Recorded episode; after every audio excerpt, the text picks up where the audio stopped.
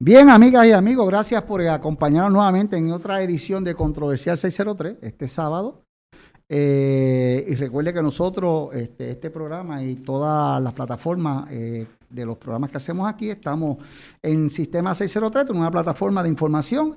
Síguenos, danos like en Facebook y YouTube, así que nos puede ver en cuando usted quiera en YouTube, estamos todo el tiempo y en las páginas nuestras en Facebook y en las que nos siguen.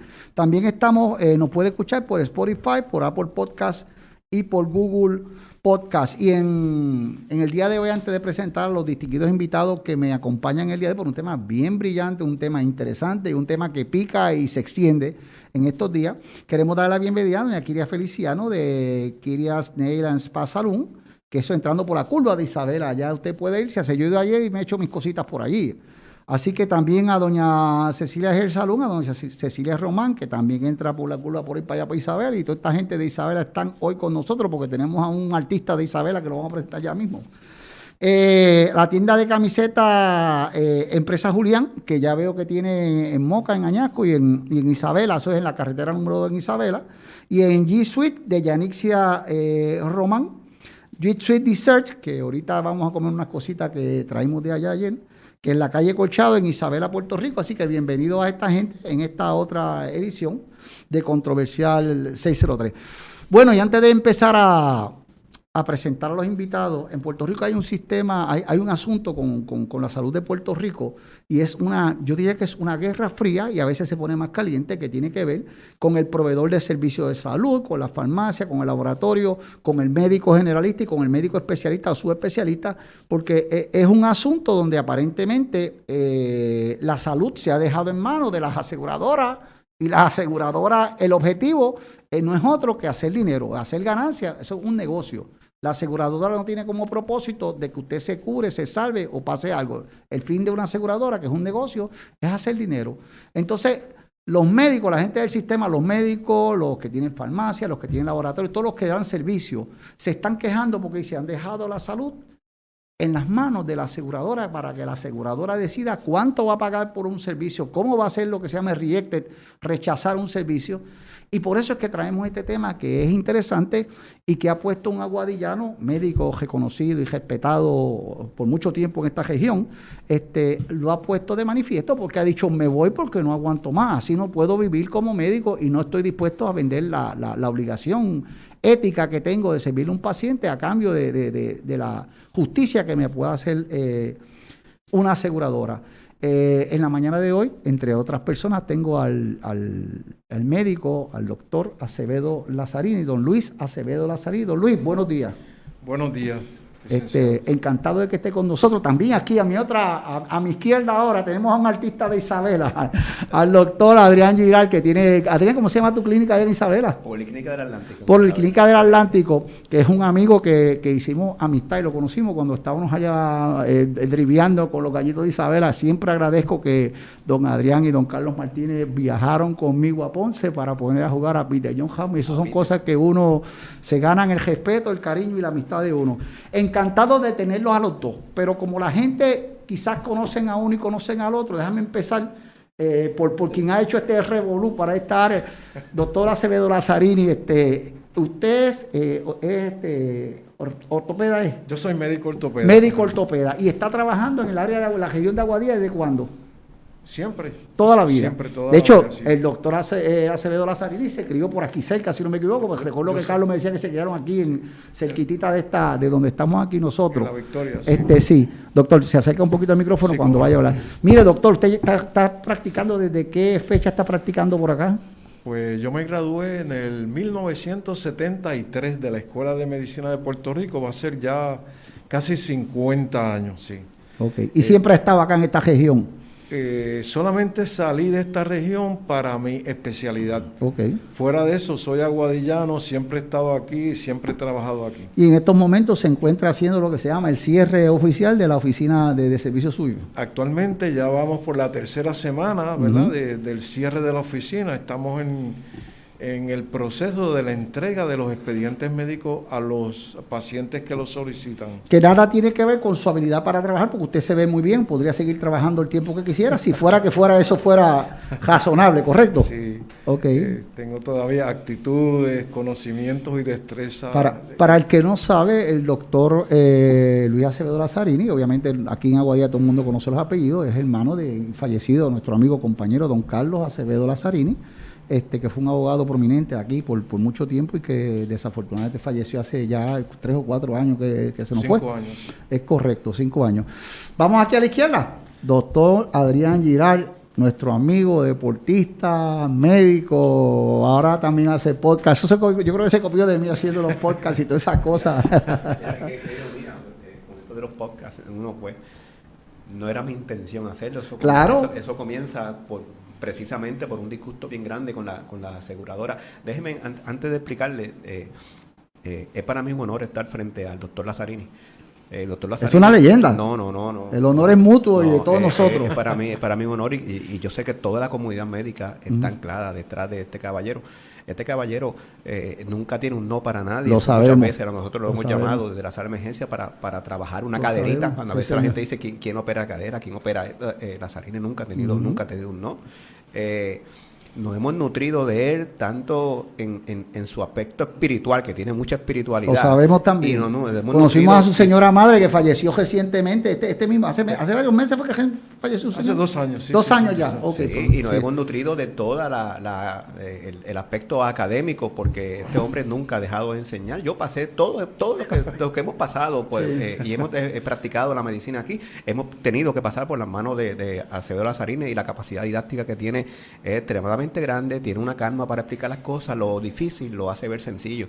Eh, que a ti pues, te dan ganas de hacerlo también. Son gente de pueblo, pero eso viene yo creo que de la familia completa, porque la, yo conocía a la mamá de él y conocía a su hermano, compartí muchísimo con su hermano, y uno por referencia más que nada sabe la, sabe la trayectoria. ¿Cuánto hace que Adrián Giral está trabajando, tiene su clínica allá en Isabel? mira, nosotros... De hecho, para que la gente que no sepa, yo sé que tú estás, yo me meto por ahí, atrás de Eggy Music. Atrás de Eggy Music. Exactamente. De Music, pues, que es la misma número 2. Es la misma número 2, eh, sí. Como la marginal, te mete la marginal y allí está, allí está atrás de él, porque yo he ido allí a hablar con él a, la nosotros cuando, cuando, cuando comenzamos este proyecto, yo lo comencé con el doctor Guevara, eh, ese es mi, socio eterno, este, eh, y nosotros pues ignorantemente decidimos pues abrir una sala y, yo entendía que abrir una sala era pues buscamos el local y lo abrimos y punto.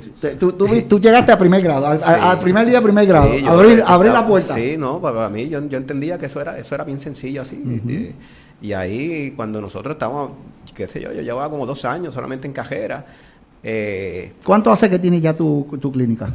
18 años y 22 años en el oficio. 22 años en el oficio. Nosotros ya llevamos bastante tiempo, pero empezamos rápido en el negocio, eh, porque esto eh, no se deja...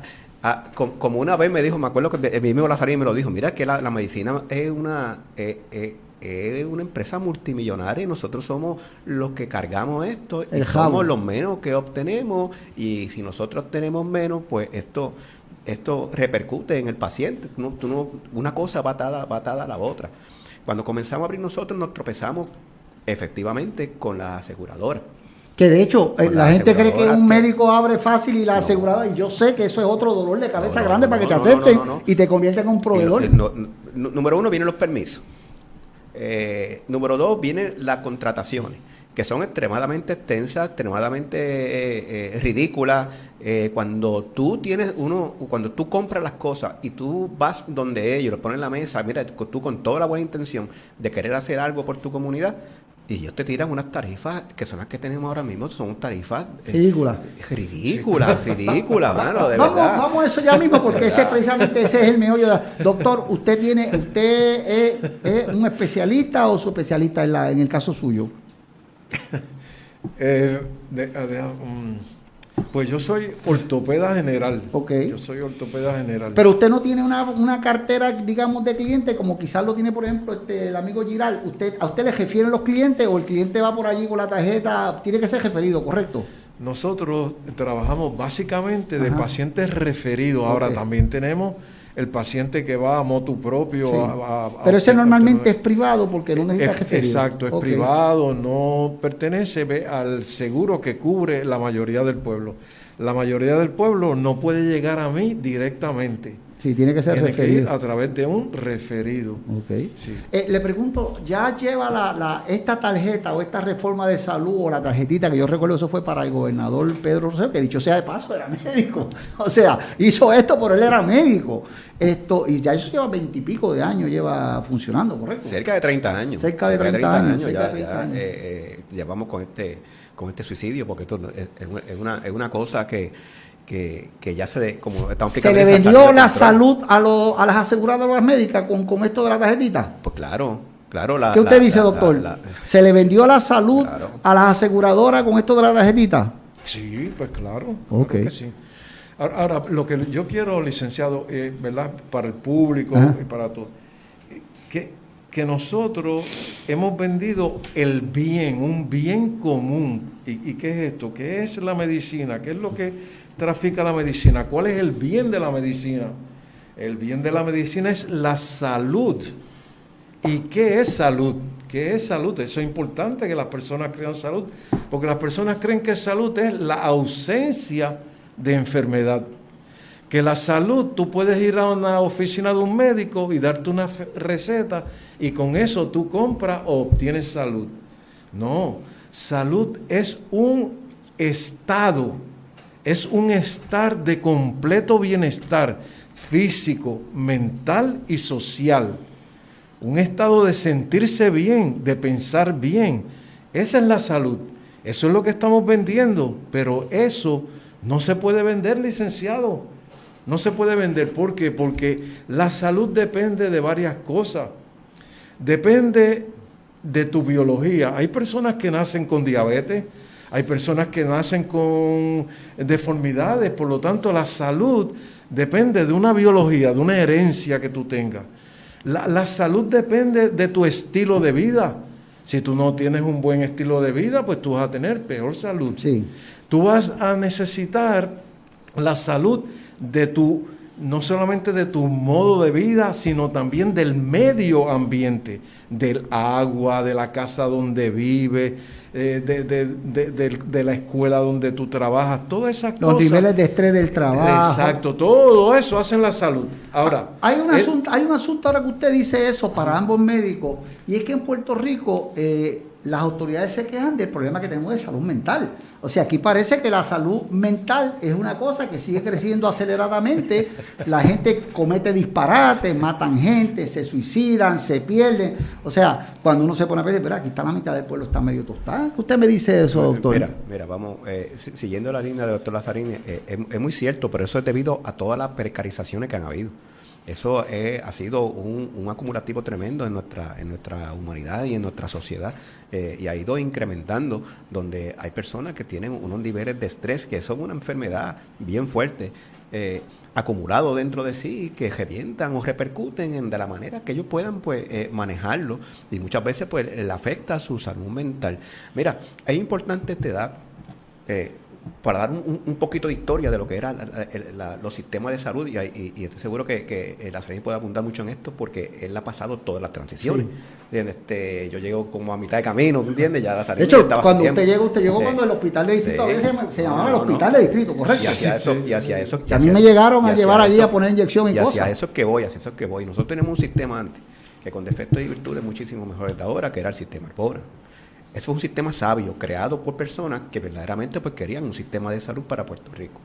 Ese sistema cuando comenzaba tenía, eh, hasta en los campos, tenía un, un dispensario eh, con una enfermera que si tú te caías, etcétera, eh, pues la enfermera te atendía. Si la enfermera no podía, te, te- te enviaban hacia el CDT del pueblo. Te estabilizaban lo que llegaba al CDT. Si en el CDT del pueblo no podían contigo, entonces pues pasaban a los centros regionales que eran instituciones de enseñanza. Eh, y, Aquí si es en- Mayagüez y si en y los centros Aguadilla. regionales, que como era Aguadilla, el hospital regional, como decía ahorita, si no se podía ir, entonces pasaban a los centros médicos. Tenían una estructura completa. Y para todo esto, el servicio para el paciente era Cero. cero. ¿Qué, te- qué gozábamos en ese tiempo? Te- Tendría su, tiene su- tenía sus defectos, pero estamos a ese nivel, estamos a, a ley de nada de tener un sistema universal de salud. Puerto Rico era el número 15 a nivel mundial en el sistema de salud para esa época, por encima de Estados Unidos. Sí, de hecho, nuestro, yo- método, nuestro método fue copiado. Yo, en- en recuerdo en que no era el asunto Eh, de la cuestión médica, no, no. era, una no era como hoy día que está todo el mundo ahí, peleando con los seguros y peleando por las facilidades y peleando por, la, así. por los referidos. Cu- cu- Cuando yo comienzo la medicina, yo comienzo en la transición del sistema de reforma de salud y ese sistema. Donde estaban las ventas de hospitales, donde estaban todos, todo este sistema, pues estaba, empezando. Eh, ¿Qué nos trae eso? Porque vamos a ver si fue para bien o para mal. ¿Qué nos trajo eso? Ok. Nos trajo reducción en, el personal. Tanto de, de- de enfermería como el personal médico. Los hospitales antes gozaban de tener, eh, ir a instituciones con las que tengo, pues tú, tú trabajabas con equipo, porque nosotros necesitamos un equipo para, para trabajar. Pues eso tú, empezaron a, a, Mira, a déjame, hacer- descon- déjame hacerte un comentario que consono con eso. Yo estudié Derecho con el doctor, fallecido allá, don Juan, don Juan Rafael Iturregui Pagán, urólogo conocido, cirujano urólogo, estudió Derecho conmigo, nos hicimos grandes amigos. Y yo recuerdo que Juan decía que de hecho él, él falla, le falla el corazón y, cuando llega al centro médico de Mayagüez, este, que ya no se llama centro médico, él fallece allí. Y siempre recuerdo que viajábamos juntos para, para allá, un grupo de cuatro estudiantes de Derecho, siendo el uno, y siempre decía, si a mí me pasa algo, ustedes me ponen o en Mayagüez o en el centro médico. Y yo que soy curioso y siempre fui medio abogado, y Juan, pero ¿por qué allí tú puedes estar en Bellavista que tú trabajas? Dice, no. Lo que pasa es que en estos sitios, y todavía en aquel entonces había estudiantes, dice, no, lo que pasa es que tú te vas a Mayagüez y no solamente tienes buenos médicos, que son los profesores de los que vienen a estudiar, es que tú tienes lo último de la milla, los últimos jóvenes que tienen hambre, están allí buscando y cuando llega un paciente, están buscando la milla extra porque están creciendo, están desarrollándose y están en ese proceso, en ese taller, están. Así que si a mí me pasa algo, dice muchachos, ustedes me iban aquí o allá. Así que nunca recordar, nunca olvidar eso, porque fue una cosa que me dijo que la atesoro, la guardo y siempre lamento que él falló, él falla, y él le pasa algo en, en Cabo Rojo y lo que llegó a Mayagüez, pues falleció. Pues, pero, pero, pero esa era la, la- Eso, eso es lo que se ha perdido. Exacto. Básicamente eso es lo que se ha perdido y, y el, y- el doctor Lazarín ha estado en, en- en todas esas instituciones. Sí. Eh, se le da al sector privado, el sector privado lo que busca es, es, pues, eh, eh, generar ganancias. Sí, Más aún- esa es la, la más- realidad es que más- la compañía de seguro, aunque quizá No. los dueños, los accionistas sean algunos médicos, la realidad es que es un negocio de hacer dinero con la medicina. Y esto es bien importante, entonces pues hay ciertas personas que han tomado instituciones que ni tan siquiera, que, que ni tan siquiera tienen absolutamente nada de educación en, en- el campo de la salud, no son profesionales de la salud, algunos son ganaderos, otros son eh, administradores, otros son. Entonces, este tipo de personas compran instituciones, mantienen planes médicos con doble sombrero y son las personas que nosotros tenemos, que nosotros tenemos que ir a, a- negociar con, con este tipo de gente. Cuando vean cuenta, a ellos poco le importa, o eh, te dan una tarifa, o tú la tomas o la dejas. Cuando entra este sistema completo, para, la- que, para que la, den una oportunidad para seguir en la línea, eh, este tipo de personas, cuando, cuando nosotros, en- cuando entra este sistema de, de salud, los hospitales empiezan a carecer de personal. Los médicos empiezan a migrar hacia otro, hacia otro, hacia Estados Unidos, que se, Estados Unidos está- es se está beneficiando- completo. Si se van a San Juan, lo tenemos en San está Juan. beneficiando de esa, de, de esa mano de obra de nuestros profesionales de salud, que mente claramente. Que son muy competentes todos. Eh, inclusive ahora tú, sí, el médico puertorriqueño un médico bien versátil. Eh, y nosotros, ese tipo de personas, algunos se sienten, ale- no, que si mi hijo se quede por allá, porque venir para acá para pasar vicisitudes, mira, ah, ahora mismo yo tengo estudiando medicina, yo, yo quiero que se quede aquí. Son muchachitos jóvenes que, Claro. que estoy seguro que van a, que van a llegar lejos. Ah, ahorita tú me decías antes que si, que si un ortopeda, un ortopeda, un ortopeda uno lo busca hasta debajo de las piedras. Ahora mismo en Claro. Puerto Rico cuando tenemos un problema. De, de hecho, ahora mismo no Es hay mucho. increíble. No hay mucho. Eh, Escuché una Mira, los centros de mucho. diagnóstico y tratamiento últimamente empezaron a bajar sus puertas del tercer turno porque no podían. Los centros de diagnóstico y tratamiento comenzaron a, con, los- con el personal, con sus laboratorios, con su eh, departamento de rayos X, eh, hacer un interturno porque no puede cubrir los dos. Número uno, por, las tarifas. Número dos, porque ese tipo de profesional también se ha ido para afuera. Y tú no tienes para, para- no tienes aún teniendo el dinero, no tienes ni, ni, para contratar eh, un- un- una tecnóloga médica, porque no, no, no existen. Vamos a parar un momentito, tenemos una, una pausa comercial y regresamos rápido con este interesante tema. Eh, tengo conmigo el honor de tener al doctor Luis Acevedo Lazzarini, a quien ya introducimos y que todo el mundo en esta región lo conoce, ortopeda, y acá en la izquierda tengo el doctor Adrián Giral, del área de Isabela, también conocido, tiene su clínica allá. Y tenía una, una, una, pregunta sobre, sobre la mesa antes de la pausa para el doctor Acevedo Lazarini. Doctor, cuando usted factura, imagino que el seguro le paga lo que usted factura sin ningún problema. Que de hecho, dicho sea de paso, es a, precio, a precio reducido, ¿verdad? Sí. Sí, bueno. El doctor se ríe. si fuera así. Ese, ese, es el meollo de la cosa. Esa es la cuestión. Doctor, me estaba haciendo una historia en, fuera del aire, de, de, de, porque la gente a veces cree en Puerto Rico hay unos conceptos equivocados, por ejemplo, se cree que el, profesional siempre tiene, tiene la posibilidad de quizás generar más ingresos y de vivir un poquito, una vida un poquito quizás más holgada y comprar los cajos un poco más caros, pero es porque también tiene que matarse estudiando. El médico, igual que el abogado, ya cuando empieza uno a hacer como si sea, a generar dinero, ya está en los 30 años. O sea, que más o menos, y en el caso de los especialistas, yo conozco médicos que están entre 35 y 40 años que dicen, ok, ahora yo estoy haciendo dinero, es que voy a pagar ahora el préstamo ese de 2 o 300 mil pesos de estudiantil. O sea, que empiezan en una etapa donde ya tienen básicamente la mitad de la vida productiva. En el caso suyo, ¿usted ha tenido alguna vez problema con el, con el pago de, de los servicios suyos, de los honorarios por sus servicios profesionales como médico? Eh, mire, licenciado, el, problema en el caso mío es un poquito eh, difícil porque yo, yo me entrené ¿verdad? En, una, en, un tipo de medicina donde eh, la facturación, el cobrar, eso no, no se me enseñó a mí. Eso no era parte del currículo cuando se hizo médico. Eso no era parte de, mi Me imagino que tampoco llega a enseñar ese, eso, eso, estamos hablando ahorita con el doctor Lazarini, que no hay, no hay ninguna, en la escuela de medicina y en toda eh, la, fase de entrenamiento de un médico que, que, dura alrededor de entre 10 a 15 años en tu forjar un médico si, sí, si ortopeda, eh, eh, es así. No, que, desarrolla la, malicia de, de, la noche a la mañana. Y este sistema trajo también eso. Este, pues en cuanto a nosotros se nos hace difícil de, de, porque no, de facturación y esa, parte, esa parte de hace difícil porque en ninguna universidad nos enseñan a nosotros facturación 101, aseguradora 102. Y con la carrera que da facturar, eso, eso, lo conozco, lo conozco porque he escuchado muchas eh, historias. en el caso, doctor, que lo tenía Y facturación porque tú tienes que convertir también tu servicio a código. Ajá. ¿Verdad? Toda la codificación. Que muchas veces requiere que tengas que contratar a una persona de facturación. Entonces, eso es un procedimientos en código y tu diagnóstico en código. Y tiene que haber una eh, un match, ¿verdad? Una, una de esto entre código y diagnóstico. Si no lo hay, un punto, una letra, la, la factura es rechazada. ¿Quién rechaza la factura? ¿Un médico o uno que no es médico? No, uno que no es médico.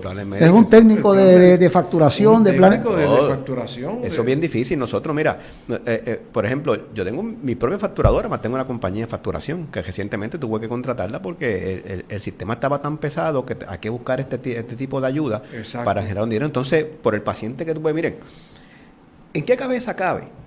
Por ejemplo, yo nunca he estado en la medicina primaria de la reforma porque tengo una sala. Entonces, si tengo la sala y vos pones que me ponen un grupo de pacientes, si tú eres parte de mi paciente y, llegaste, y, llegaste a, mi sala y yo te estoy viendo por sala, pues ellos quieren facturarme a mí como si tú fueras, eh, como si yo fuera el médico primario, como si fuera de oficina médica teniendo un CDT completo. Porque, ah, porque tú lo viste. Como tú lo viste, pues eh, tú no podías verlo, tenías que poder verlo eh, otro médico en tu misma institución que tú tengas en sala para entonces que me den la facturación por sala. ¿En cuánto está más o menos, para que tengan una idea la gente, en cuánto está más o menos, por ejemplo, una sala, una sala de, de, de, emergencia, los CDT, los Centros de Diagnóstico de Tratamiento? Pues, eh, las tarifas están fluyendo entre 68 dólares, que me tiene, por ejemplo, International Medical Card por paciente, 68 dólares, hasta 115, eh, que es el más que me da, que es MC Classic Care. ¿Y, eso es porque eh, por una visita de un... cuando tú llegas a la... Sí, cuando tú, yo llego, yo te veo a ti porque en el caso mío yo facturo fee for service. Yo te vi, yo te facturo, que es como debe de ser todo. Y en el caso tuyo es distinto porque tú tienes que hacerle algunos análisis. Porque tú hacia, hacia, eso voy, hacia eso voy. Eh, cuando este sistema comienza te decían, ah, no, porque el paciente va para un reseteo. No hay ningún reseteo. Reseteo es que llegaste, te voy a dar una recetita y vete. No todo, ese es el mínimo que va, ese es el mínimo que va. El paciente está llegando con unas necesidades específicas que tú tienes que abordarlo, dolores, infartos. Ahora mismo ese paciente, si me está infartando y yo lo pongo en, una, en un estadio crítico, que llego a, a, a, mi, a mi salita que tengo para, para manejar ese estado crítico, infartando con un personal tres enfermeras, eh, el paramédico, si tengo los paramédicos, eh, eh, lo de la ambulancia, que esos son otra gente, tampoco quieren pagar el, servicio de ambulancia. el médico. Una vez yo abro ese crash card, esos son medicamentos que van por ahí. Eh, para vamos a estabilizar a ese paciente. Y, tú, y me van a dar 75 dólares por eso. Póngale, y, no le y encima de eso, si no le gustó el tratamiento, si no le gustó el tratamiento, pues, pues te puede, te puede, este, eh, te puede demandar también. ¿Entiendes? este, entonces, entonces, ¿cómo nosotros vamos a funcionar así? Porque donde único existe, eso se conoce como tarifas todo incluido. Donde único existe el todo incluido son en las salas de emergencia de, de, Puerto Rico y en República Dominicana, que tú te vas a para un hotel y es todo y incluido. todo incluido. Pues así mismo, este paciente llega ¿Cómo es posible que yo no pueda facturarle los antibióticos, que no pueda facturarle mis procedimientos, que tengo que llegar a unas negociaciones para facturar un electrocardiograma? O me dicen ellos, pues cogen tres electrocardiogramas o la sutura. Mire, es un, es un procedimiento que nosotros lo aprendimos. Hay que, hacer uno para hacerlo. nosotros, sí. Se supone que eso no puede ser negociable. ¿Por qué las aseguradoras hacen semejante barbaridad durante los últimos 30 años? La hacen porque no tienen ninguna restricción. No tienen el gobierno no le han puesto ninguna restricción porque este pulpo del gobierno se alimenta de ellos también. Y, y ese es el problema principal que tenemos. Ahora mismo en la reforma de salud nosotros tenemos cuatro aseguradoras, se fue una, ¿verdad? Eran cuatro este, esa línea. Este, eh, y cada una me tiene una tarifa distinta por el mismo paciente. Qué barbaridad. Doctora, había una pregunta sobre, la, sobre el tapete cuando, cuando, cuando, está, cuando, cuando cogimos la pausa y era en el caso suyo sobre la facturación, usted se echó a reír. ¿Qué pasa cuando usted factura? Porque, porque en los servicios suyos son normalmente hay que hacer cirugía, hay que hacer una cosa que es más complicada. Usted, cuando usted ve a un paciente, normalmente tiene que entrar allí a, arreglar el hueso o lo que haya que arreglar, ¿correcto? Eh, sí, pues, déjame darte un, caso, ¿verdad? Eh, eh, estos son los extremos en mi caso. por ejemplo, si nosotros atendemos un paciente, una vez que, él, que nosotros operamos, el seguro médico nunca nos va a pagar nada más a nosotros, solamente el costo de la operación. Que y la operación es en un, día, un rato, una, dos horas, eso es eso. Por ejemplo, viene un paciente que es un deambulante, usuario de droga. En esta área hay mucha gente. Exacto, mucha gente. Tiene un brazo que lo va a perder porque está inflamado, lleno de, de pu. Eso ningún cirujano por ahí lo va a atender porque son extremidades eh, muy difíciles y como dice el doctor colega Girard, eh, eh, tenemos las espadas ¿verdad? de la demanda. Ese paciente, si yo lo llevo a sala de operaciones, me pagan 169 dólares por drenar un absceso y lo tengo que dejar en el hospital y verlo todos los días y no me pagan nada más por 30 días. Si yo tengo una viejita que se rompe una cadera. Que, de hecho yo, yo le dije ahorita bajo, bajo, en una de las pausas, que aquí hay un problema porque la gente está durando más. Yo recuerdo cuando antes la gente ya a los 50 años estaba pensando en rendir y ya a los 60 era como que estoy esperando morirme. Hoy día a los 60 la gente está corriendo bicicleta y, el tiempo se ha alargado gracias, por supuesto, a los adelantos de la medicina. Pero hoy día tener una persona de 75 años, bueno, el presidente de Estados Unidos tiene 79 años y Trump tiene 74. O sea que estamos hablando de, de que la expectativa de vida ha aumentado muchísimo, pero tiene esa consecuencia de que entonces usted se lastima más viejo y más complicada la cosa, ¿no? Sí. Y, la rehabilitación del paciente una vez que él es envejeciente es muy más, difícil, ¿verdad? Por, por, la constitución de su hogar, porque las personas envejecientes no tienen una familia constituida eh, como cuando eran jóvenes, porque los hijos se han ido para la universidad, sus compañeros han muerto o están enfermos. O sea que el núcleo y el sistema de social del envejeciente ha cambiado. Pues para eso el ortopeda tiene problemas porque no puede coordinar y darle una coordinación a ese paciente que ha sufrido la fractura de una cadera. Entonces, el seguro médico, los seguros médicos son como una cómica de muñequitos. Cada cual tiene sus muñequitos aparte, porque este te va a cubrir esto y aquel no te va a cubrir eso. Y entonces tú tienes cuando tienes la necesidad, primero decirle al paciente, mira a lo que hemos llegado, ¿qué seguro usted tiene, señora? Porque no puede decirle cuál es el problema, sino qué seguro usted tiene, porque de acuerdo a tu seguro es como yo voy a actuar. Eso, eso, eso nos pone contra la espada y la pared. Pues yo me fui porque yo no puedo aguantar eso más.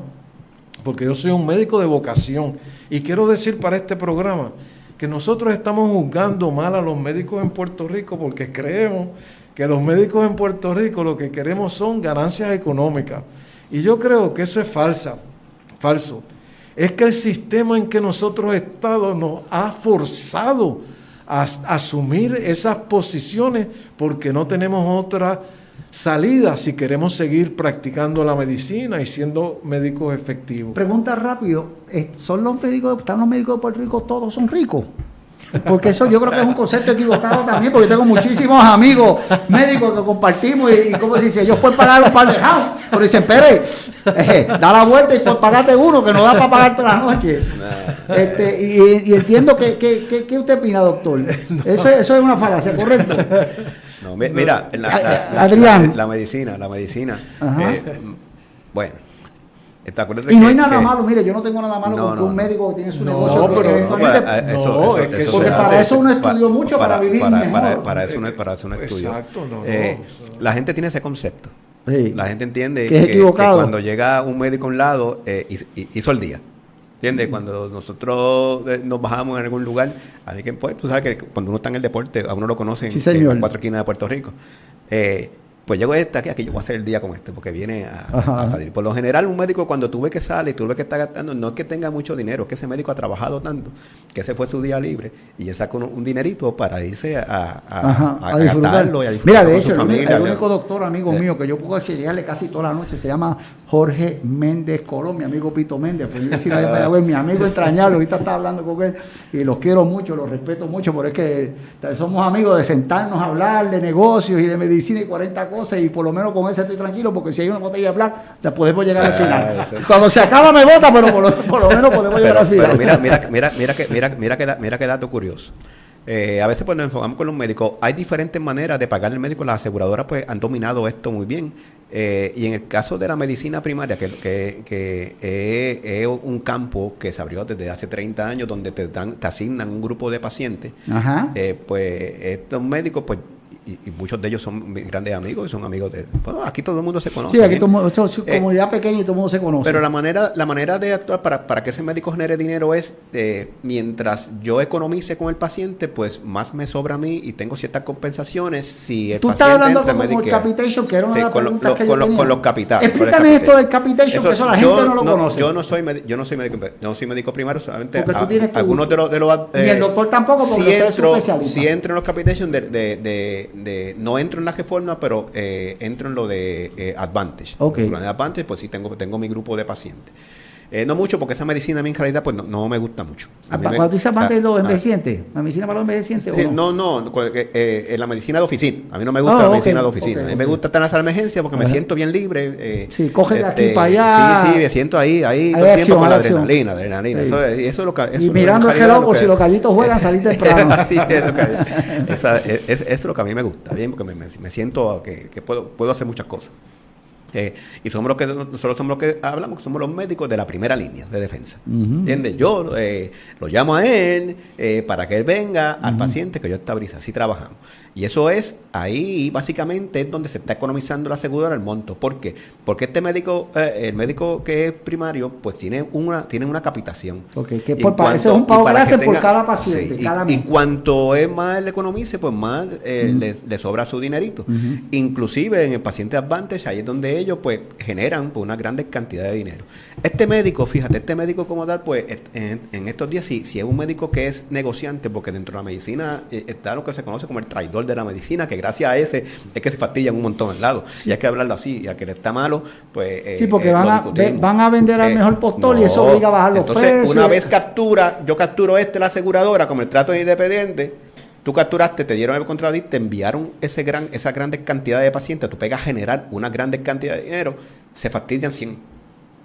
Se fastidian 100, se fastidia Dazarini, me fastidio yo, porque él decidió pues hacer, hacer esa contratación, porque no hay una, no hay una contratación que sea definida para, para alguien. La capitación es el sistema criminal más perverso que yo he visto en el Aquí yo entiendo que un médico debe de facturar por lo que vea por lo que vea, facturar su por ciento como es, como, como, De- como- de hecho, como para debe estar de ser. claro, para estar Porque claro- la economía grande, y para la economía grande, aquí nunca nadie, más que decir cuánto el médico ganó, ¿cuánto se gana el CEO? Vamos a ver ese CEO cuando se tire a la calle, el CEO de esta aseguradora, que nunca nadie, Que nunca nadie lo ha no entrevistado, médicos. nunca nadie, o sea, al poco le importa.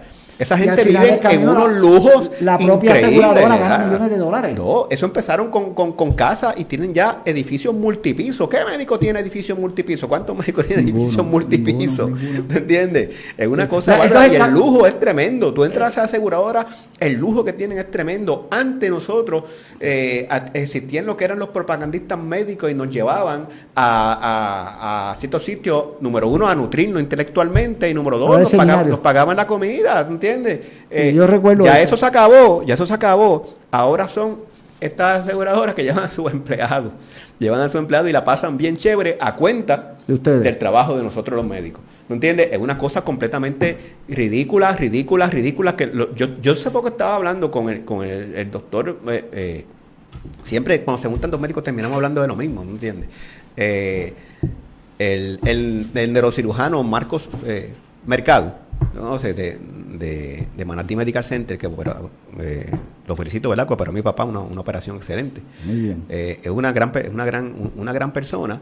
eh, y tiene también los mismos problemas, ¿tú entiendes? Todo el mundo dice, oye, porque es un abuso, es un abuso lo que hay, es, es un- es- es un abuso lo que hay. Decimos, esto se, se salió de control ya porque solamente tenemos un, gru- un grupito bien pequeño que son los que están generando todos los ingresos y los demás estamos viviendo tratando de llegar a lo que ese hizo.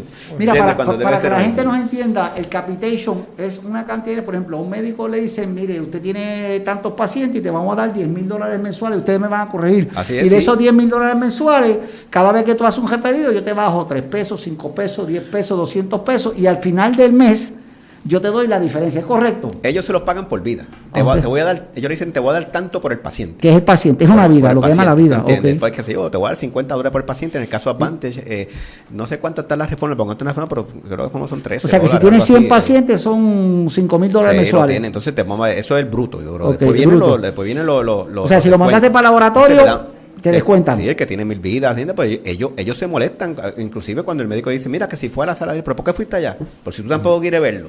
No quieres que vaya a la sala, ¿en dónde tú quieres que, vaya- dónde tú quieres que, que- que el paciente esté? Entonces, Exacto. tú ganas, tú ganas no viéndolo. ¿Qué No sucede? Cuando viene, cuando viene María, que todo el mundo se quedó en la, en, en la casa, muchachos, aquellos cheques de conversiones llegaban al cielo. Exacto.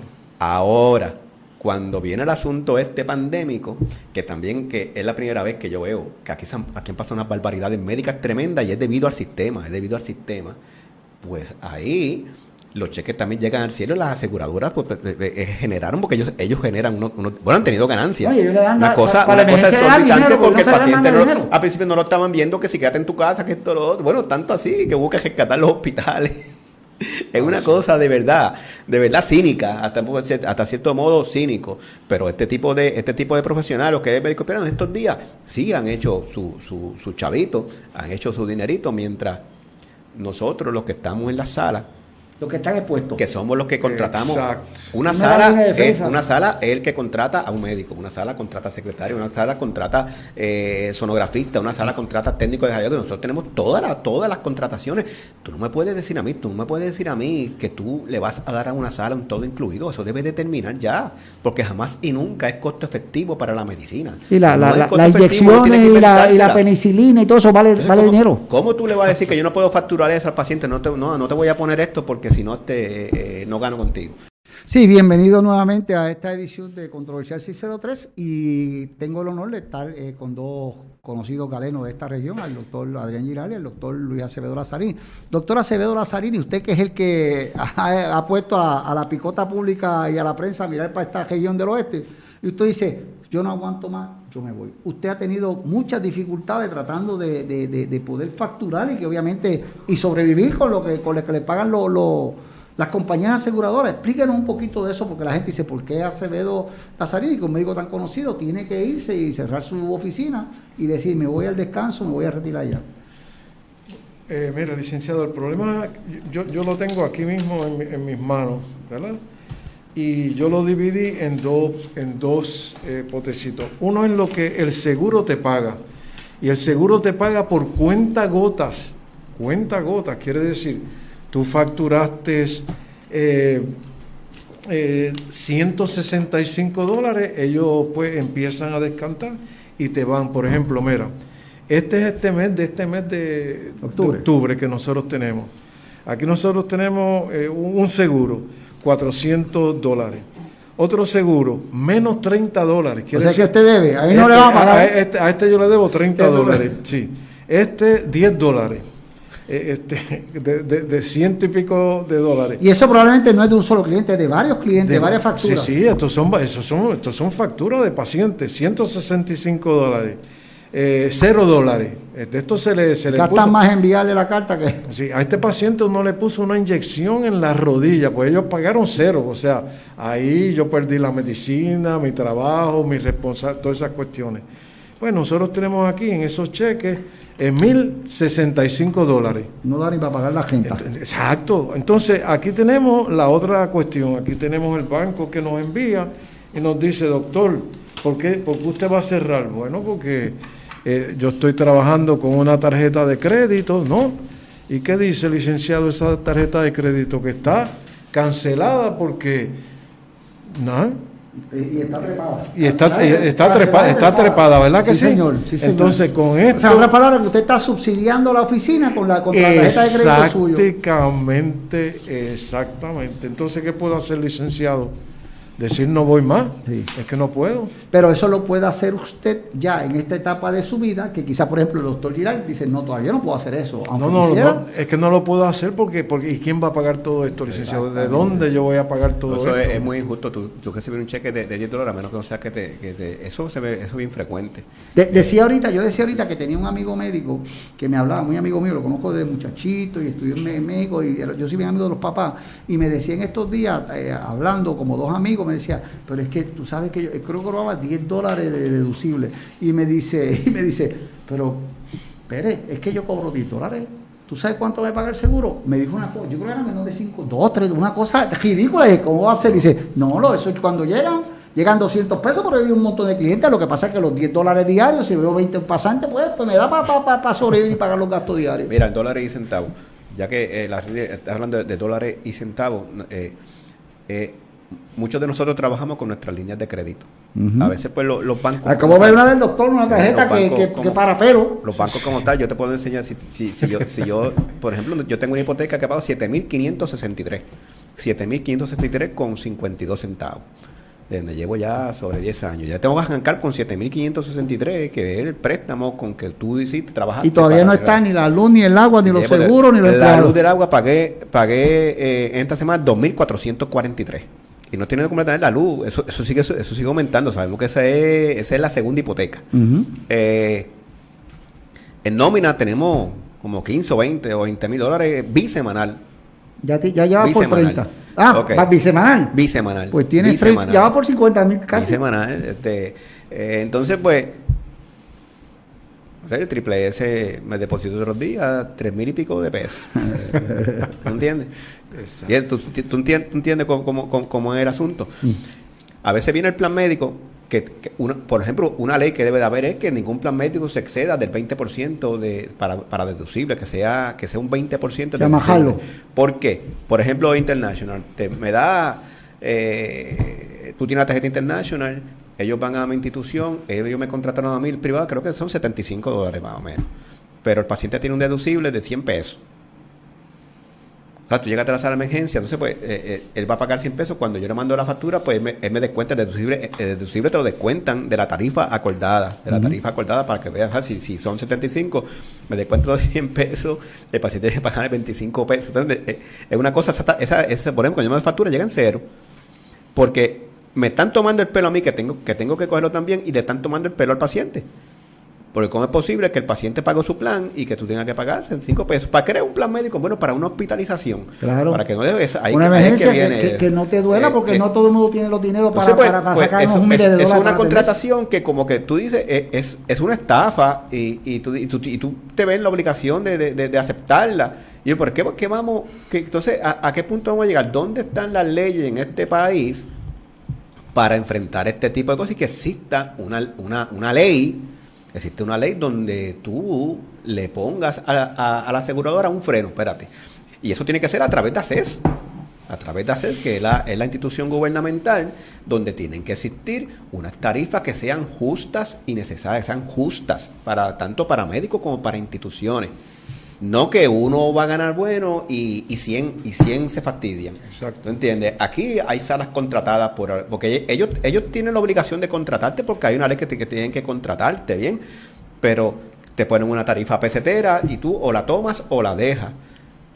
Y al otro pues tal vez le dieron, por ejemplo, eh, no sé qué plan No, y, si no, y si no se reúnen todos y están todos eh, eh, jalando para el mismo lado, no resuelven ese, nada. ese es el otro problema. Pero, eh, y vuelvo y repito, porque nosotros no podemos juntarnos, porque supuestamente eso es Es ilegal. Sí, es, la- es ilegal. Pero sí ellos pueden individualmente maltratarnos. Sí. Maltratarnos, ¿tú entiendes? Este, eh, y, y jugar con lo que con lo que yo sé. Pre- pregunta que hago, ¿es ese mismo sistema cuando se vea con los viejitos que tienen Medicare allá, que, que, que es el que paga el gobierno federal, es distinto Pero eso, que- es similar? Lo, lo que sucede es cuando entran estos, cuando entran estos Advantage, ellos le pusieron tarifa a la que le dio la gana a todo, a todo el mundo, ¿tú entiendes? Entonces, pues, eh, como digo, alimentan un médico o alimentan a uno que, que es el que va a estar bien, porque el médico genera mucho dinero en esto, Sí. a cuenta de una comunidad médica. No, es un grupito en particular bien pequeño lo que se están llevando todo el dinero, eh, eh, además de la aseguradora, ¿verdad? Que es, la, es la que genera ganancia. Aquí, aquí ninguna aseguradora, ustedes estos 30 años, la aseguradora se ha salido quejando que tiene pérdida. Algunos de ellos se ha salido quejando y mira, cada rato, bueno, los otros ya pusieron eh, los millones de dólares que se habían ganado con todos los eventos que han sucedido. Esa gente no, no, no, no, no, no pierde, ellos, ellos no pierden eh, eh, a cuenta de un servicio que ellos no saben prestar. Porque eh, es como pasar, acuérdate que las aseguradoras son tentáculos de los bancos, estos son bancos. Sí, sí. ¿Entiendes? Estos son bancos. Eh, eh, y, y Está prostituido en ese nivel, la- la- entonces, porque está prostituido la salud desde el punto de vista de la administración de los servicios médicos. está destrozada. Destrozada. Está destrozada. Tú no puedes, tú no puedes cimentar un sistema de salud en unas bases con, con, con, con aseguradora. ¿Entiendes? Eso no, eso jamás y nunca la, la aseguradora no entra en la ecuación de un sistema de salud, porque eh, el- si el gobierno pagara directamente, sería mucho, como debe de ser, sería sería muchísimo, muchísimo mejor y que, y que hubiera un pagador, un pagador único. Único. Y empezamos nosotros a tener, a tener eh, buenas tarifas, tiene que, porque aquí se recibe muchísimo dinero. A eso recibe muchísimo a eso llegar. Eh, Es una alternativa, por ejemplo, cuando hay muchos problemas, yo digo, pues mira, vamos a buscar los modelos. Y pregunté a propósito de la cuestión del Medicare, porque sería entonces quizás una alternativa decir, pues ¿sabes qué, aseguradora? Tú no tienes discreción. Lo que se paga en Estados Unidos, el Medicare, que es para todo el mundo y para todos lados y que se está pagando en Puerto Rico, eso es lo que tienes que pagar. Eso es importante, pero ok, eso está bien. Es la paridad de Medicare, que no la tenemos todavía. Eso tarde o temprano va a llegar. Yo estoy seguro que va a llegar. Eh, pero ¿cuál es el problema? Volvemos a lo mismo. Tú le estás buscando dinero para la aseguradora y se van los médicos a marchar para que la aseguradora genere más dinero Pero, y te van pasa resolver a ti. también eso en Medicare, Porque el mismo ahora, problema pasa, eso tiene que pasar, tiene que pasar. Aquí, cuando se comenzó la, la, la, la reforma, habían ciertas tarifas y, y ellos, le- ellos recibían cierta cantidad de dinero. Todo ese dinero ha aumentado un montón. Ajá. Ha aumentado ¿Y mucha cantidad de dinero no? que reciben las aseguradoras, pero no llega al médico. El médico está con una tarifa 10, 12, 15 años con la misma tarifa. Ahora mismo subieron, qué Lo mismo yo, pasa con los laboratorios, que recuerdo que un grupo de... Eh, todo, todo es lo mismo, todo es lo mismo. Pero pero- farmacia, pero esta laboratorio. pregunta que dejé sobre hospitales. esta pregunta, en, en- en- términos de Medicare, yo escucho la queja con los seguros de Puerto Rico, pero con Medicare no escucho, nunca he escuchado a alguien que me diga, mira, lo que pasa es que Medicare me tiene, y me debe. De hecho, cuando he escuchado, dicen, muchachos, me debían un montón de chavos, pero me llegó el cheque. Eso sí lo he escuchado. A veces. ¿Es distinto o es lo mismo? No, Medicare paga, Medi- me- me- Medicare paga. Lo que pasa es que Medicare ya no, ya no existe aquí porque están a través de los Advantage. ¿entiendes? De- Ah. Medicare ya tú no puedes, si una persona, si una persona eh, Por ejemplo, una, persona que coge seguro social ya y que ya tiene derecho a, a su seguro de eh, Medicare. tiene la opción de tener el Medicare Ajá. o tiene la opción de estar con, con- Un con un Advantage. plan, con un plan Advantage. ¿Y cuál Cuando es- cuál es más ventajoso cuando, para- cuando para- estaba para el- para el Medicare, público? pues, pues, el Medicare. El Directo, Medicare o sea- es más ventajoso que se, que, que se quede que se quede igual porque ahora mismo están hablan de los cuidados coordinados, cuidados, ¿qué, qué cuidado coordinado? Que me llamen una ya que mira, tienes que ponerle este medicamento. Y yo, pero es que el paciente no. Ah, que ese medicamento, por otro día yo estaba poniendo, creo que un CC de vitamina B12. Y, y se le prendió en la pantalla ya a la de la farmacia que la aseguradora dijo que eso era una megadosis, pero megadosis, que si yo 22 años poniendo CC. Y de que se te una, unos valles y mira, no, no. Digo, eh, eh, ellos te están dando instrucciones. Exacto. Cuando entra este médico nuevo, por ejemplo, a nosotros nos choca mucho eso, pero el médico bueno que se acostumbra, pues se acostumbra a ser un siervo hacer un siervo del, de, la aseguradora y yo tengo que generar esta cantidad de dinero y allá pelea con, doña Juana porque doña Juana no puede ir a la sala, porque no te puedo dar este, eh, eh, el sonograma, que si te no te lo voy a hacer, que dile a esa ortopeda que tú estás bien, que es un dolorcito bobo que tú tienes. Eh, son esas cosas que antes no se veía. El, privilegio de uno como médico es diagnosticar y curar. Pero cuando llega este tipo de paciente en el, en el sistema capitado, que llega, que tú diagnosticas cosas severas, eso, eso, eso, para el médico lo que piensa, que me, me, fastidié, aquí tengo gasto yo con este. Y muchas veces le dicen, mira, tienes que cambiarte de médico porque porque pues... ¿Tú cuentas mucho? Sí, no, no, no, porque yo no, yo, no, puedo trabajar con eso, que esto, lo otro, a ver, porque es que el médico, el médico tiene que comer también, ¿entiendes? Tiene que pagar como tú dices, para comer también. nosotros para arrancar, para arrancar nuestro año, arrancamos con cuatro mínimo con 4 mil dólares de seguro de malpractice. Que, que, tampoco es tan fácil. Eh, en el caso de yo tengo el seguro de el seguro de malpractice de la, de la institución, más el, el, eh, los seguros de, de, responsabilidad pública. Yo termino pagando que sea como 20 mil dólares todos los años para, para, para arrancar. Doctor, le pregunto ahora al doctor Acevedo Lazzarini que es una cosa que también preocupa. El éxodo de profesionales de la industria médica vienen, se educan aquí o hacen su entrenamiento, ya sea porque estudian en Puerto Rico, en la Universidad de Puerto Rico, que es la más barata en términos de, del costo, pero se nos van a tres por chavo. Yo creo que toda la semana hay médicos montándose en avión, buscando una mejor calidad de vida, buscando que le paguen mejor y buscando porque es difícil estudiar medicina. La gente no sabe, como dije ahorita, que el médico a los 22 años no es médico. El médico más o menos como a los 35, yo creo es un, promedio que dice, ok, estoy, tengo los 2 o 300 mil pesos de, plan, de, ¿cómo se dice? De préstamo, pero por lo menos puede generar, pero está por ahí, ¿correcto?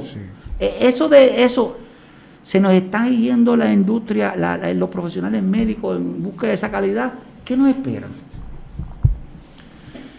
Nos espera un, un sistema difícil de, explicar, pero va a ser un, difícil, eh, un sistema carente de, de, poder proveerle al público la salud ¿verdad? Que, ellos necesitan. Va, vamos a tener eh, muchas lagunas en, esta, en este sistema de prestación de servicios de salud. Ahora mismo en los hospitales todavía hay médicos haciendo su práctica, eh, porque yo recuerdo que antes era obligado, tenían que hacer un año de de, eh, ¿cómo se llama? Este, servicio público. De servicio público que no le pagaba mucho, pero el, el Estado se beneficiaba de que tenía médicos jóvenes con, con hambre durante ese año, obviamente, algunos al lado de cada médico que tenía su especial, aprendiendo, pero estaban trabajando, ayuda, ayuda. Eh, eh, aquí en, Aguadilla, ¿verdad? Nosotros tenemos una particularidad en términos de la, de la cuestión de salud y es que la institución hospitalaria que nosotros tenemos aquí es el único hospital comunitario de Puerto Rico, comunitario. El cual está hablando de, del Hospital Buen Samaritano, de Aguadilla, ¿verdad? Lo que conocíamos como el centro. Exactamente.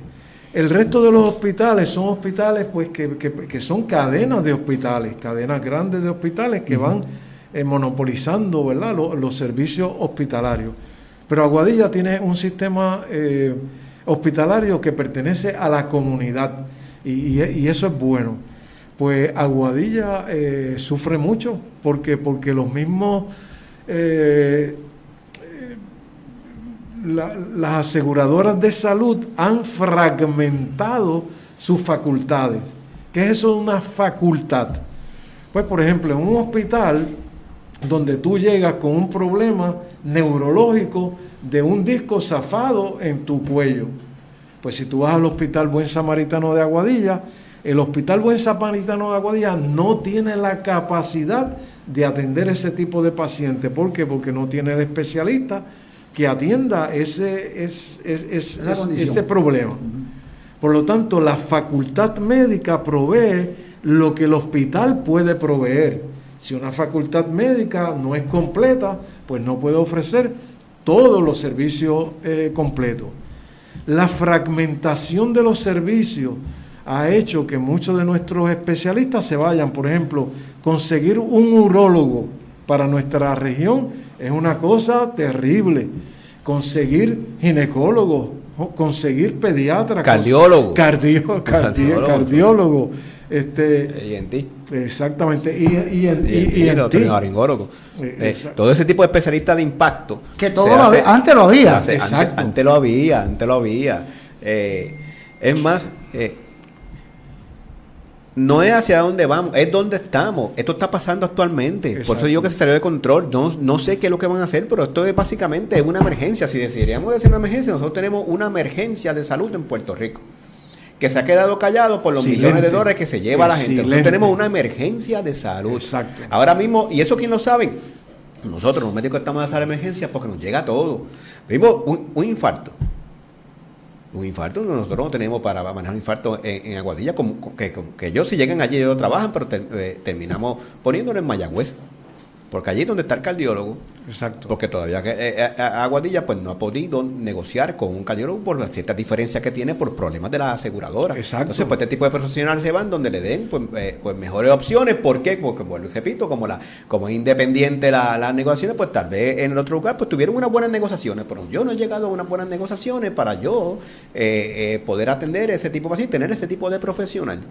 Eh, y esos son los que se quedan, los, que se quedan aquí. Hablaste, de, Mayagüez, una pregunta, Mayagüez, el centro de trauma que tanto se ha pedido, ¿eso viene a resolver un problema? ¿Eso es una falacia? No, Mira, la, los, centros de trauma, es que, es que la gente, eh, eh, eh, como son sitios privados, tú, tú, tú siempre estás buscando cómo yo voy a generar ganancias. Para tú tener un centro de trauma, eso tiene que trabajar con un team con un team que tiene que estar preparado para cuando llegue ese trauma. No lleguen trauma todos los días, ¿bien? Pues por el contrario, ese team tú tienes que pagarle. Entonces, pues básicamente los centros de trauma manejan en pérdida. Por eso ahí tiene que haber lo que se conoce una cooperación de lo que son los gobiernos para que mantengan ese team pago. Porque una vez yo lo tengo pago, sí, yo puedo dar la opción, porque hacer el certificado, pero es como yo voy a tener ese team. O sea, ese negocio es tan malo como las lanchas de Vieques, que eso nunca ha dado un chavo de ganancia. Pero que es necesario, es necesario, como vamos a hacer nosotros, que todos tenemos que estar volando hacia Centro Médico Río Piedra y, y, y en un paciente eh, eh, con, con, múltiples traumas, el tiempo es necesario. Tiene que estar el ortopeda, tiene que estar el cirujano general, tiene que estar el neurocirujano, por si tiene que estar, tiene que estar el team. Mira, tengo este paciente, tienen que llegar este tipo de personas, el emergenciólogo, generalista, el team de enfermería, el anestesiólogo, la, anestesista, tiene que, eh, es un grupo de personas. en algún momento Por ejemplo, ese mismo team, ese mismo team, llega, ¿cuánto le están dando por, por, por cuando te por la emergencia? es ridículo, qué sé yo, 200 dólares por paciente. Ese team, ya eso, eso tiene que ser una, una, una, una tarifa aparte eh, para tú generar eso más tiene que entrarle el gobierno con la ayuda para pagar ese team. Ese team eh, usted está seguro que está pago. ¿Entiende? Usted está seguro que está pago. Lo otro es, lo otro es, tiene que haber una inmunidad médica. Eh, porque es una de las cosas que también asusta a los médicos, porque tú vas a trabajar con ese paciente, ese paciente tú no sabes lo que va a suceder ahí. Es un paciente que está embaratado. Sí. Pues ya y, tiene que, y eso es lo más importante para ellos. Lo más importante para ellos es, pues, espérate, este, y lo seguro, este, cómo trabaja esto, ¿entiendes? Para ellos, eh, ellos aguantan. ¿Entiendes? A ver, déjame, déjame decir esto. Un problema. Es que en algún momento tuve, y quiero compartir con ustedes, esta persona tiene un accidente, me recuerdo que guiaba esos, esos paracaídas que tienen un motor atrás, tuvo un accidente y, la persona tuvo accidente por la tarde, ¿verdad? Lo llevan en helicóptero a las 11 de la noche, decir, la gente fue a las 2 de la tarde, lo tuvieron aquí todo el día en Aguadilla, hasta las 11 de la noche que lo coge un helicóptero, lo lleva a San Juan y facturan 5 mil dólares. El seguro no lo cubre, demandan a mi cliente, yo soy el abogado y yo planteo, mire, me lo que le mire juez, si este señor tuvo este accidente a las dos, si lo hubieran mandado en una cajeta con dos bujos, hubiera llegado cinco horas antes, porque lo tuvieron hasta las 11, lo montan en un helicóptero. O sea, si usted lo tiene seis o siete horas, usted lo monta en una ambulancia y la realidad es que una ambulancia llega a San Juan en una hora y media, como mucho, porque va, porque, porque la, por la velocidad que va y por la facilidad que tiene, en hora y media llega ya. O sea, si usted a las tres lo montaba tarde, una hora lo tuviste, pues, a las cuatro y media, cinco estaba. Esperó hasta las 11 para que llegara a la, a la medianoche para cobrar cinco mil dólares. Pero es que la ambulancia tiene el mismo problema. Hay ambulancias que que, el, plan, médico no le cubre, entonces pues no te lo quieren llevar. Ah, Antes teníamos ese sistema, ¿entiendes? Entonces eso, eso me ha tocado a mí, inclusive eh, dentro de la reforma de salud, como están las, cuatro, eh, los cuatro planes médicos estos que están, cuatro son, ¿verdad? Eh, que son triple M, triple S, Menonita y, e International, cuatro. por ejemplo, Triple M a una de las ambulancias no le tiene contrato, no, no les paga y él no quiere llevar pacientes de, de Triple M y tú con el paciente ahí y ahora, ¿y ahora quién, quién lo lleva? Porque no, no es que tú vayas a llamar a, eh, a- a emergencia médica o el 911, que como ustedes le conocen, no puede ir a la institución privada a coger el paciente y llevárselo. No, tiene que ser una, una, una, una compañía de, de, de- Y- de ambulancia. Inte- Privada. ah, interesante, Privada. Alejo. Vamos a una pausa comercial para venir a la última parte del, a la como estamos en edición extendida, una pausa comercial y cuando vengamos terminamos, vamos cerrando porque nos extendimos por lo interesante del tema. Permanecer acá con nosotros en una edición eh, un poquito alargada porque sabíamos que este tema era un tema sumamente interesante, particularmente cuando tú tienes personas que conocen, como es el caso del doctor Adrián Giral y el doctor Luis Acevedo Lazariri. Recuerda darnos share y like en Facebook y en YouTube y sabe que nos puede buscar en YouTube cuando usted quiera, que estamos grabaditos ahí así, porque en temas interesantes como este yo sé que a la gente le gusta cuando está más tranquilo buscar. Estamos en la última etapa ya, a breves minutos, pero, pero doctor Acevedo Lazariri, que es el que ha anunciado que se va en un minuto. ¿Hay posibilidades, tenemos opciones o esto es una cuesta bajando que no, no vamos a tener parada en, en esta, en esta debacle que vamos cayendo con, con la cuestión de los servicios médicos en Puerto Rico? Las opciones siempre las tenemos, porque Ajá. el futuro es bueno y el futuro es amplio para, para nosotros. Lo que necesitamos son las mentes y las voluntades de ver claramente, ¿verdad?, qué es, cuál es la salud de nuestro pueblo y cómo nosotros organizarnos para poder prestar el mejor servicio a través de un sistema de salud único que le brinde los servicios a todo nuestro pueblo. Ese debe ser la, ¿verdad? el, el objetivo. Exactamente. Doc- doctor exactamente. Siguiendo esa misma línea, doctor Lazzarini, esa es la primera solución. La primera solución, nosotros tenemos que tener un pagador único, que sea un sistema y, ah, y Y este- que le pague a todo el mundo igual. y le- le Lo mismo e igual. Que se establezcan unas tarifas, las que sean justas, de acuerdo, de acuerdo a, a- a- de acuerdo al mercado, a cómo está el mercado, ¿entiendes? Eh, el gobierno lo puede hacer porque el gobierno, si se, si se, si se economiza todo ese dinero de la aseguradora, hay dinero de más para los profesionales de la salud. Lo otro, nosotros hemos caído tan y tan bajo que tú no puedes fomentar o, traer un ortopeda eh, de la noche a la mañana. ¿Entiendes? Eso necesita una formación mínimo de cuatro años. Tenemos que establecer eh, nuestro sistema de, de residencia para tener ese tipo de, de, de profesional de impacto. ¿Entiendes? No, porque eh, es algo que nosotros pues, pues, necesitamos. Otra cosa es, pues, hay, en cuanto a las instituciones, pues estas instituciones pues tienen que entrar en unos programas de incentivación, ¿entiendes? Porque eh, la medicina pues, pues, está, está, cost- está costando cara y el gobierno pues con el dinero que se economiza vamos a incentivar lo que son instituciones. de hecho, hay instituciones que, que como parte de los paquetes que te dan, te dan, por ejemplo, te pagan los, los, los- seguros No, médicos. mucha- no, no, no, no, no, inclusive para el gobierno dar algún tipo de dinero para que se establezcan los terceros turnos nuevamente. Entonces, pues eso te trae personal a ti, eh, trae, trae profesionales eh, y le da un alivio, porque esto es una persona que está creando, eh, que, que está creando pues eh, empleo. Todo este dinero, de todo este dinero que estamos hablando, toda esta ganancia, toda esta ganancia, quien se lo está llevando ahora mismo son, eh, son las aseguradoras. Paralizar Nosotros el, el sistema médico no es una opción porque el que está enfermo quiere que lo No, nosotros no no, podemos, no, nosotros no. podemos, nosotros no podemos paralizar, pero ya, ya en realidad eh, en, en- Puerto, en Puerto Rico, la gente pues muchas veces se ha acostumbrado a este tipo de situación porque llevan, llevan años. Entonces, pues, se- eh, los medios de comunicación se hacen de la vista larga, eh, no le dan énfasis a, a- a- trabajar con el asunto, a escuchar eh, los problemas, eh, la dinámica que hay entre los médicos. Este, eh, de hecho, yo no, yo no recuerdo todavía. eh, de haber una, una gran marcha. Nosotros si no, o ni tan siquiera marchar, vamos a poner una camiseta para educar a nuestro paciente. Mira, la está maltratando para concientizar a, a la comunidad, eh, a los pacientes. Eh, y así pues se, se empieza uno a establecer una lucha que esto tiene que comenzar. Nosotros no podemos seguir nada porque ellos, mira, yo creo que estamos en los aleteos finales. Porque el sistema ha caído tan y tan bajo que esto no aguanta, no aguanta mucho. No aguanta mucho y, y el gobierno va a tener, tarde o temprano, llegará alguien justo, porque esto siempre pasa.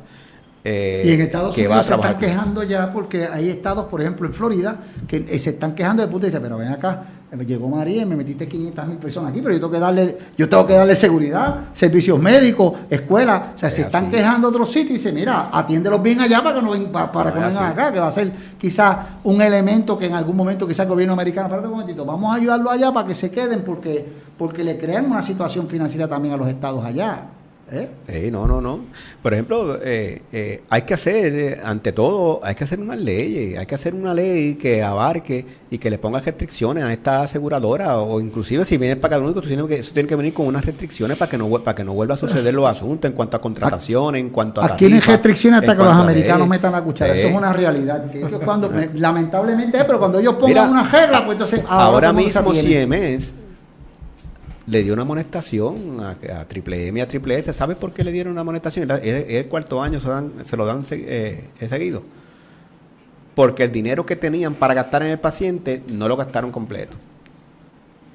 ¿Y, ese, sobrante a dónde va? ¿A dónde va? ¿Ah?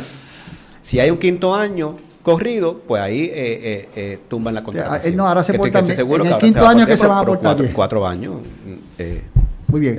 Bien, amigas y amigos que han estado con nosotros en esta edición especial de Controversial 603, pues, junto al doctor Luis Acevedo Lazarín y el doctor Adrián Giral, en este interesante tema, en, lo que era una edición extendida, porque sabíamos que este tema es un tema que pica y se extiende este, y que nos afecta a todos nosotros, porque a la larga todos tenemos que en algún momento ir a, atendernos las cuestiones médicas. Esto, así que yo, doctor Acevedo Lazarín, encantado, un honor para, para nosotros que usted haya estado con nosotros. Un honor, muchas gracias por la invitación y un honor estar con un colega como Gerard. Y lo mismo para, para, para el amigo Adrián Girard. Igual, eh, gracias, gracias. Para nosotros que, que hayas venido gracias, acá. Gracias, gracias por estar, compartir con el doctor Lazarini, que ha sido algo exquisito.